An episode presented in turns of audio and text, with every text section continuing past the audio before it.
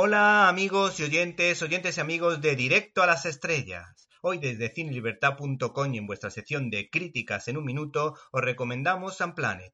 En estas fechas se puede ver en las pantallas españolas una película como Unplanet que ha tenido mucho éxito en Estados Unidos a pesar de las dificultades, por su mensaje pro vida. De ahí sus problemas para poderse estrenar en España. Esta notable producción está muy bien rodada y es de corte evangélico con el plus de garantía de estar producida por el actor católico Eduardo Verástegui. ¿Cuáles son las claves del éxito de Unplanet? Pues que se trata de una película que explica la problemática del aborto con delicadeza sin mostrar explícitamente la dureza de los métodos utilizados, pero dejando clara su postura de defensa de la vida. Todo ello sustentado en un sólido y medido guion que cuenta la vida de Ivy Johnson, una firme defensora del aborto que sufrió dos de ellos, pero que cambió su corazón al ir poco a poco comprendiendo el negocio en torno a la muerte propuesto por la multinacional Planet Parenthood, que en apariencia se preocupaba por mujeres en situación social difícil, pero que en la realidad pues era una empresa a la que solo le movían los intereses económicos. Además, esta mujer, Amy Johnson, al presenciar uno de esos abortos, entendió lo que pasaba realmente.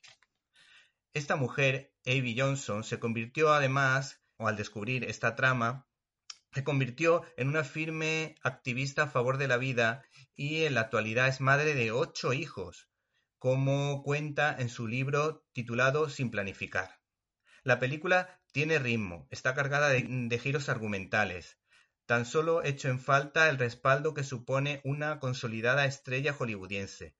No obstante, la actriz Ashley Bratcher da vida magníficamente a esta mujer valiente.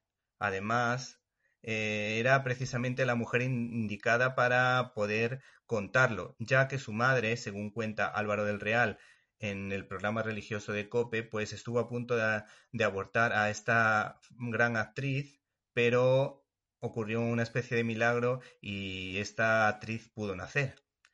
Eh, por tanto, pues esta mujer ha entendido perfectamente al personaje y su trabajo permite ver su evolución, que nos recuerda cómo Dios deja libertad y puede cambiar nuestra alma y nuestra vida. Por otra parte, nos recuerda que el arma de un cristiano no es otra que el amor y sobre todo la oración, pues incluso esa empresa en sus estudios internos confirmaba que las cadenas de oración reducían considerablemente el beneficio de estas clínicas y mm, también reducían el número de abortos, lógicamente cuando se organizaban estas cadenas de oración.